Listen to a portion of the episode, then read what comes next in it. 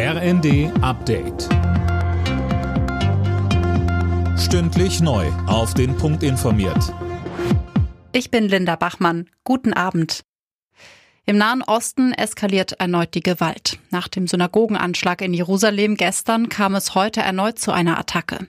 Fabian Hoffmann, der Schütze war diesmal ein 13-jähriger Palästinenser. Ja, der Junge schoss in der Jerusalemer Altstadt auf einen Vater und dessen Sohn. Beide wurden schwer verletzt. Erst gestern waren bei einem Anschlag vor einer Synagoge sieben Menschen getötet worden. Der Täter hier ein 21-jähriger Palästinenser. Er wurde von der Polizei erschossen. Heute nahmen die Behörden Dutzende Menschen fest, die in Beziehung zu dem Täter standen, Angehörige und Nachbarn.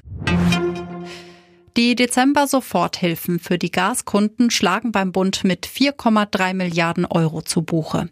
Das gab das Wirtschaftsministerium bekannt. Im Dezember hatte der Staat unter anderem die Abschläge für die privaten Haushalte übernommen. Kanzler Scholz will seinen Kurs in der Ukraine-Politik weiter fortsetzen. Wir machen das, was nötig ist, um die Ukraine zu unterstützen, so Scholz. Aber der Kanzler betont, es darf keinen Krieg zwischen Russland und der NATO geben.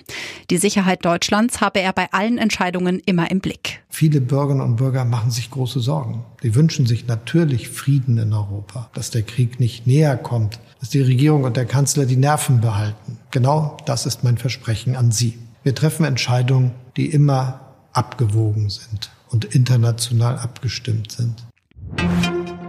Die Ergebnisse aus der Fußball-Bundesliga: Hertha gegen Union 0 zu 2, Bremen-Wolfsburg 2 zu 1, Freiburg-Augsburg 3 zu 1, Hoffenheim-Gladbach 1 zu 4 und Mainz-Bochum 5 zu 2. Alle Nachrichten auf rnd.de